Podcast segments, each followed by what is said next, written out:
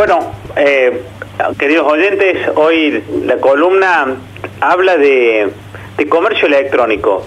Sí, realmente ha sido un boom, para muchos ya lo era, y para otros es la obligación, es el camino que viene, porque aparte de generar grandes oportunidades, eh, es, un, es un mostrador que está abierto todo el día, y eso es muy bueno. Eso es muy bueno, sobre todo porque eh, puntualmente en el caso de Argentina tiene la posibilidad de crecer muchísimo debido a que venimos atrasados a nivel mundial. Eh, para que tengas una idea, Víctor, la Argentina viene eh, muy, muy retrasado, está en el punto 58 a nivel mundial en, términos de, de la preparación de una economía para respaldar las compras en línea. ¿Mm? Esto es un indicador mundial, se llama B2C, eh, y este, este indicador marca cómo están los países a nivel mundial para respaldar la, compra electrónica. Uno de los principales eh, problemas es que la cantidad de individuos con cuentas bancarias, no, somos gente muy bancarizada. Y, el otro tema que por ahí no, no es tan bueno es los servicios postales, la logística. La logística interna eh, a veces no, no, es tan buena, entonces esa, esa configuración te pone en una situación medio complicada, llegado el momento de confiar en el comercio electrónico y en la medida que mejore esa infraestructura, cada vez más gente se irá volcando al comercio electrónico. Roberto, la, la, cuestión no bancarizada, en función de la, de la pandemia y de cómo cambió mucho, mucho de, de la forma de, pagar y de transaccionar. ¿No habrá cambiado un poco? ¿Habrá ayudado? Estos son datos del 2019 y creo que la pandemia ha cambiado y ha acelerado cambios terriblemente. La foto que salga en, diciembre de este año seguramente ha transformado la Argentina, desde ya te digo, en, términos de consumo y, en términos de marketing y el mundo y el mundo, porque ahora existen muchas opciones de bancarización que no son de, de que no son bancarias, la bancaria tradicional, entonces mucha gente que ahora tiene tarjeta y tiene cuentas, pero que no es por los bancos tradicionales y que lo vio por Facebook. Claro, exactamente. Y eso, y no tiene costo, porque en realidad el costo eh, se monetiza cuando uno la usa. Y, siendo esa opción barata, a todo, a todo el sector le va a llegar su Uber. Bueno, a los bancos les llegó hace mucho. Está bien y no lo vieron venir y ahora la están corriendo desde atrás. Claro, perfecto. En esta, en esta cuestión, ¿cuál sería eh, el, problema? Es que todavía hay mucha gente que desconfía de comprar online, pero la geolocalización, el uso del celular para identificar dónde está el, el negocio al que querés ir, ha hecho que empiece el negocio a vincularse con la gente de manera electrónica. Eso de saber que yo para buscar un negocio primero te busqué en, la red, te navegué, busqué dónde estabas, algunos llaman por teléfono si sale y otros ya entran a la página.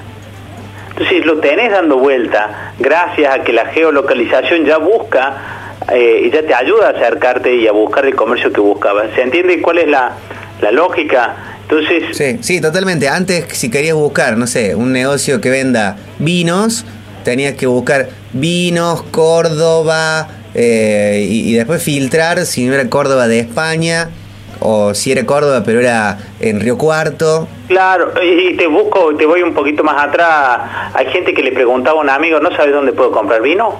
Y te decían, mira, agarra por Valparaíso, sí, sí, sí. ¿eh? e ibas.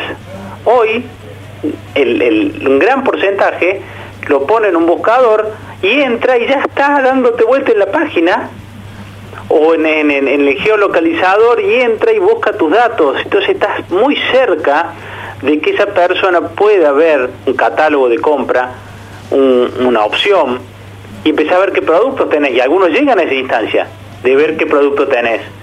Y si pusiste precios, empiezan a calcular y comparar. Y entonces puede pasar que el precio le guste.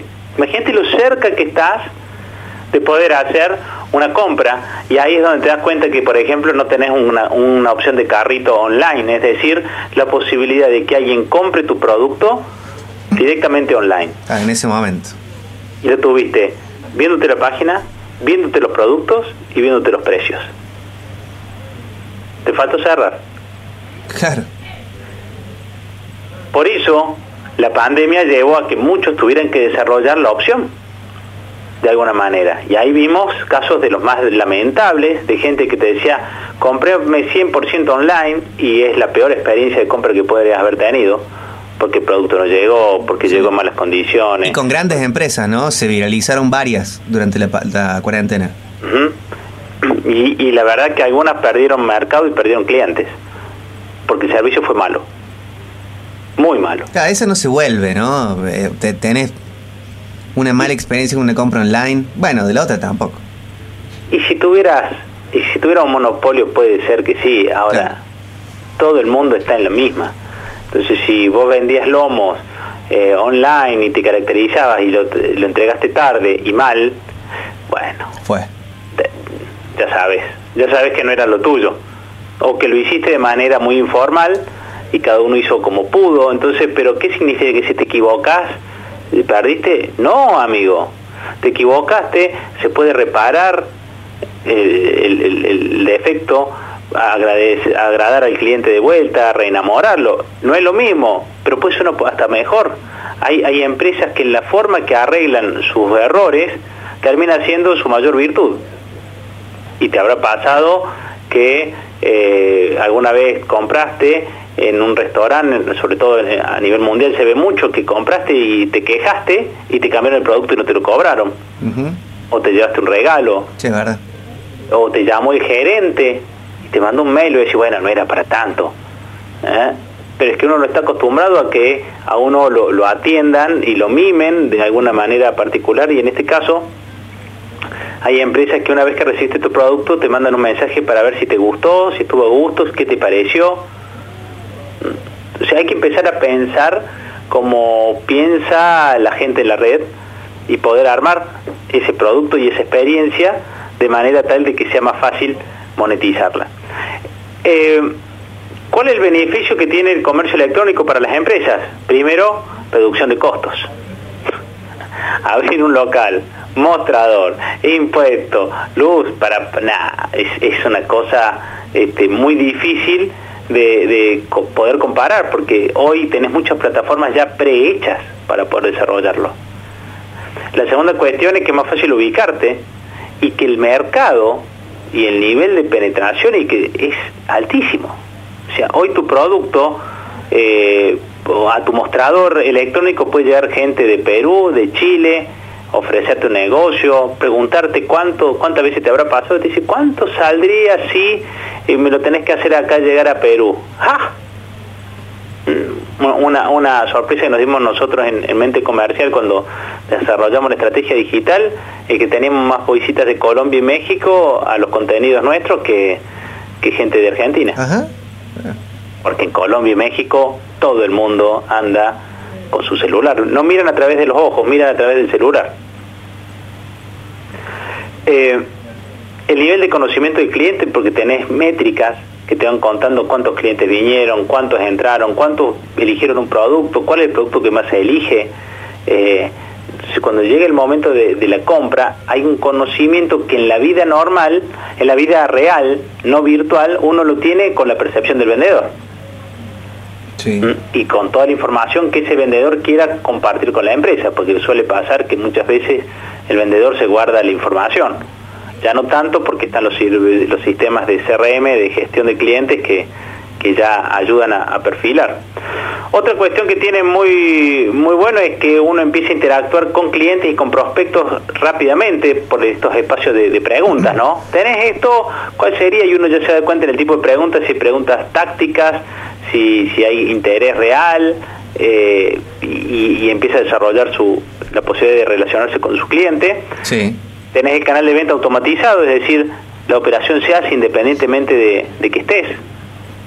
O sea, eh, en algunos casos está parcialmente, ¿no? Y cuando uno llega al momento de comprar, claro. le piden que se conecte WhatsApp o hacer un, bolón, un botón de compra. Eso te iba a preguntar, Roberto, porque en algunos, es, es, claramente que alguien que tenga bien armado el sistema no tiene este problema, pero eh, otros tienen el problema del horario, que querés comprar eh, un artículo que viste en su perfil de Instagram o, su web, pero manejan un horario de atención de 10 de la mañana a 19. Y, ahí uno ruega, que la gente haga eso de 10 a 19 y le interese tanto tu producto de esa manera eh, que, quiera respetar el horario y que no vaya a otra página que lo atienda todo el tiempo. Claro, si te, si te pinto el deseo a las 11 de la noche y tenés la tarjeta y tenés la cuenta y todo lo demás, capaz que no lo haces con este que estuvo de 9 a 19 y lo haces con este otro que tiene todo armado y lo podés hacer a las 2 de la mañana. Porque exactamente lo que marca lo virtual es la inmediatez. Sí. Si tengo ganas ahora.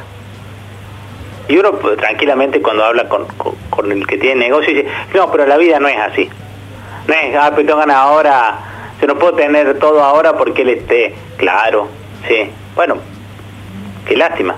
claro, sí, sí, sí.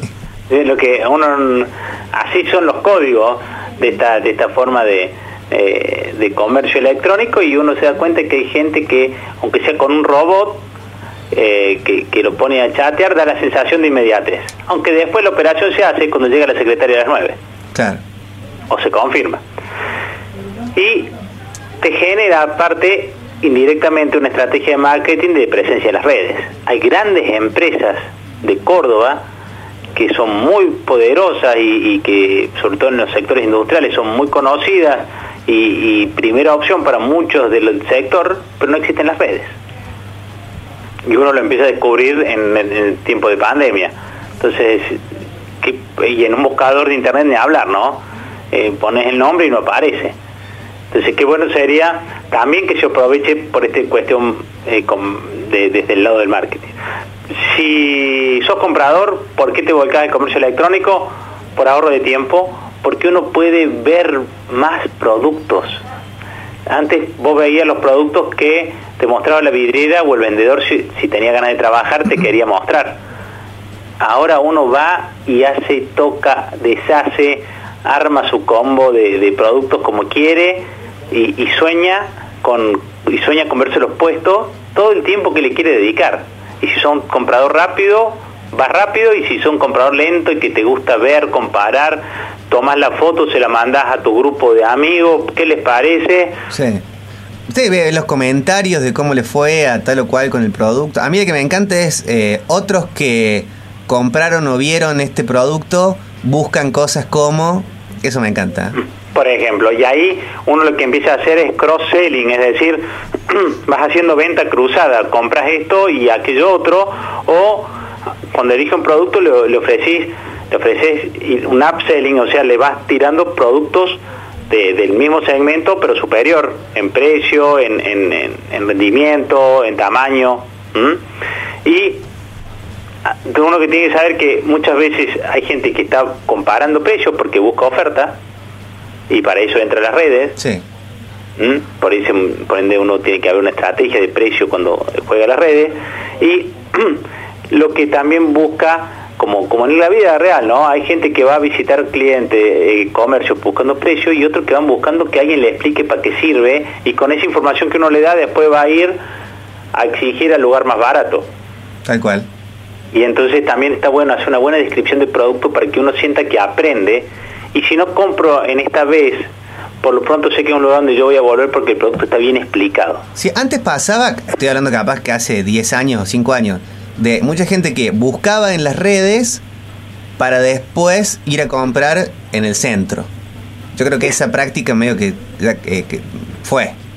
Sí, de hecho no solo que fue eh, por la pandemia, sino que, que la gente empezó a recibir, a recibir de China. Sí, sí, sí. No, no, ya había ido hacía años. Entonces uno dice, ya, ya, pero hay una gran mayoría, porque el, tema sería, este como Twitter, uno cree que todo el mundo opina lo que dice Twitter y después uno se entera que Twitter lo usa el 3%. sí, sí. Entonces, hay gente que sí, que compra y reclama, pero la gran mayoría no está comprando en China, la gran mayoría no estaba comprando virtual hasta ahora. Y ahora se dio cuenta que puede comprar hasta verduras sin ir a tocar los tomates. Y esto ya va a cualquier edad y a cualquier segmento. Entonces digo, bueno, ¿Por qué la gente va a esto? Y porque el proceso de compra me resulta fácil y sencillo, por ejemplo. Una de las razones. El 42% elegía eso. Es tres clics y ya está. No me lo hicieron complejo, porque lo puedo comprar en cualquier momento, porque me envía a domicilio, pero la razón fundamental es el ahorro de tiempo. Y ahí es donde yo creo que empieza una gran ventana de oportunidad. El tiempo que uno se ahorra queriendo, comprando virtualmente, es altísimo. Solo pensar en ir, movilizarse, ni hablar ahora que los locales van a tener restricción en, cuánto tiempo, cuánta gente puede estar en un aula, en, una, en un salón, eh, es una gran oportunidad seguir aprovechando sumado a todo lo anterior de beneficios que traía para un comercio. Total.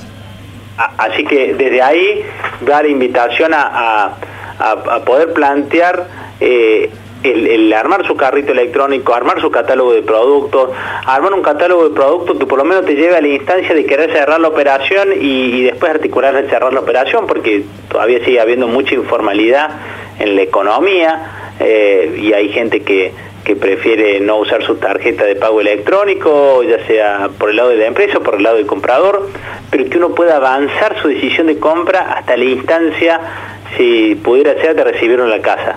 Y, esa adaptación tiene que ser eh, gradual, de acuerdo a la cultura de la empresa, pero tiene que ser lo más rápido posible porque no tenés tiempo para perder. Hay gente que va a salir a consumir y hay competidores tuyos que ya están preparados que ya estaban preparados hace mucho tiempo y hay otros que eh, están esperando a ver qué hacen cuando termine la pandemia. Excelente, Roberto. Em, dejamos hasta ahí la columna eh, del día de hoy, que la pueden conseguir en Spotify, siempre está en Radio Sucesos Podcast para bueno que la puedan escuchar eh, cuando quieran y pueden escuchar también las otras, buscan Roberto Calque Velama o Digestión en Spotify eh, y, pueden chequearla. Y, te agrego una, una cosita más, eh, quería agradecer a la gente de Good Deal eh, que se suma a, esta, a este emprendimiento y, que, que acerca una solución que tiene que ver con ayudar a, las empresas a valorizar lo que tienen. Así que este, agradecerlos a, que apoyen a, Digestión y puntualmente a la columna para generar contenidos que permitan a las empresas seguir creciendo.